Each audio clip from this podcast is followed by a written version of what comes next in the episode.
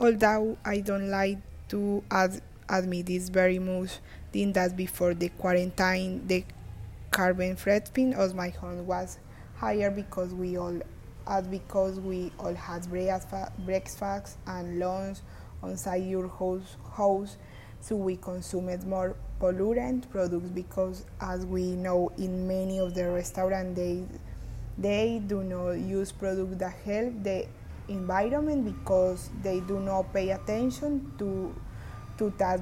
And there must always be some animals protein on the menu. We did not buy many local production either. My parents travel more frequently. We use vehicles on a daily ba- basis. The druids we almost never will if is close by use the motorcycle. Which does not help the planet so when I did the calculation of the carbon footprint of my home, I realized the CO2 emission of my house.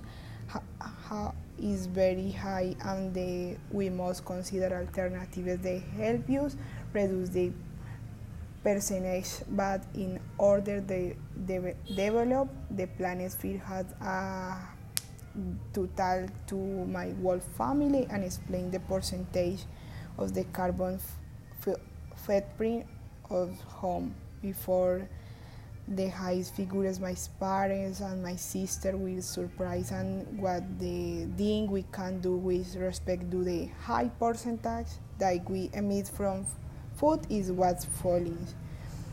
Mm, avoid eating so many days of the week outside the home, what we can do is take your food in containers that are not plastic and just avoid buying food so many days outside the house. We are also committed the review the products when you are buy them to verify that the um, products uh, buy on consuming more local food and another recording the emission for I travel uh, if if they lies more complicated with improving because my parents have to travel constantly for work reason whereas we pro- promise to improve other aspects such as vehicles because it's important that we use otros means such as bicycle on other others. I believe that plan is that we proportion